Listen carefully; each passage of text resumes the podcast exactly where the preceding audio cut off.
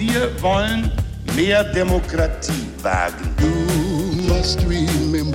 Scheitert der Euro, scheitert Europa. Der Stichtag. Die Chronik der ARD.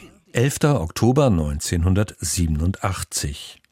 Heute vor 35 Jahren wurde der kurz zuvor zurückgetretene Ministerpräsident Schleswig-Holsteins, Uwe Barschel, CDU, in einem Genfer Hotel tot aufgefunden. Severino Melchiore.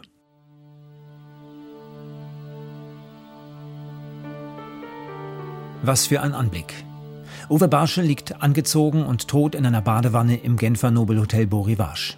Sternreporter Sebastian Knauer und ein Kollege sind an diesem Tag mit Barschel verabredet, doch er kommt nicht. Und so entschließt sich Knauer, ihn in seinem Zimmer 317 abzuholen. Die Tür steht offen. Es lag dieser einzelne Schuh da im Flur, es waren die Vorhänge zugezogen, es war so eine etwas mehr düstere Situation. Badezimmertür aufgemacht und da kam schon so eine Wärme mir entgegen und dann sah ich dann auch schon diesen leblosen Körper in der Badewanne liegen. Knauer nimmt seine Kamera und macht ein Foto, das um die Welt geht. Guten Abend, meine Damen und Herren. Der zurückgetretene Ministerpräsident von Schleswig-Holstein, Uwe Barschel, ist heute Mittag in einem Genfer Hotel tot aufgefunden worden. Die Schweizer Gendarmerie braucht aufreizend lange, um am Tatort zu erscheinen. Umso schneller legen sich die Ermittler auf Selbstmord fest. Erst später wird deutlich, wie schlampig sie gearbeitet haben. Einige Indizien werden erst gar nicht berücksichtigt. Schmutz an Barschels Schuhen oder Gewaltspuren an seinem Kopf. Die Fotos vom Tatort sind unterbelichtet und unbrauchbar.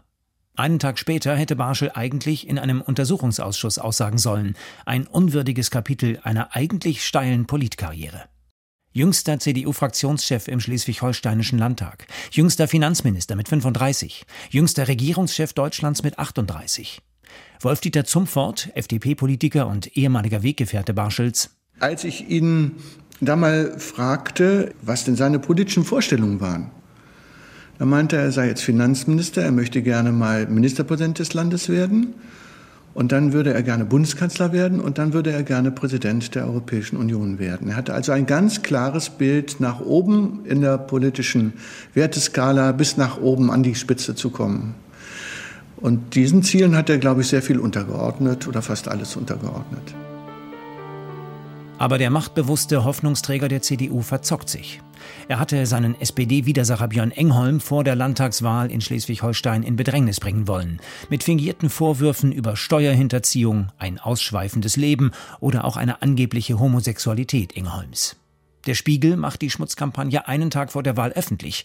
Die CDU verliert ihre absolute Mehrheit und Barschel, studierter Anwalt und Notar, tritt die Flucht nach vorne an. Ich gebe Ihnen mein Ehrenwort, dass die gegen mich erhobenen Vorwürfe haltlos sind. Dass Barschel hier lügt, lässt sich nicht lange verheimlichen. Er tritt zurück. Der Journalist Stefan Lambi, Autor einer Barschel-Dokumentation, ist sich deshalb auch sicher, dass dessen Tod in der Badewanne Selbstmord war. Uwe Barschel war als Politiker fertig. Der war zurückgetreten.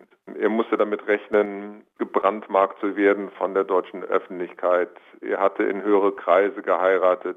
Er musste befürchten, aus diesen Kreisen verstoßen zu werden. Es gibt auch Hinweise und Theorien, die einen Mord möglich erscheinen lassen. Da sind nebulöse Kontakte Barschels in die DDR und Gerüchte über Waffengeschäfte.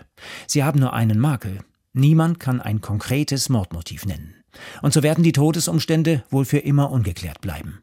Barschels Tod ist der Höhepunkt eines Politikskandals, wie ihn das Nachkriegsdeutschland bis dahin noch nicht gesehen hatte. Gefunden wurde Barschel heute vor 35 Jahren. Der Stichtag. Die Chronik von ARD und Deutschlandfunk Kultur. Produziert von Radio Bremen.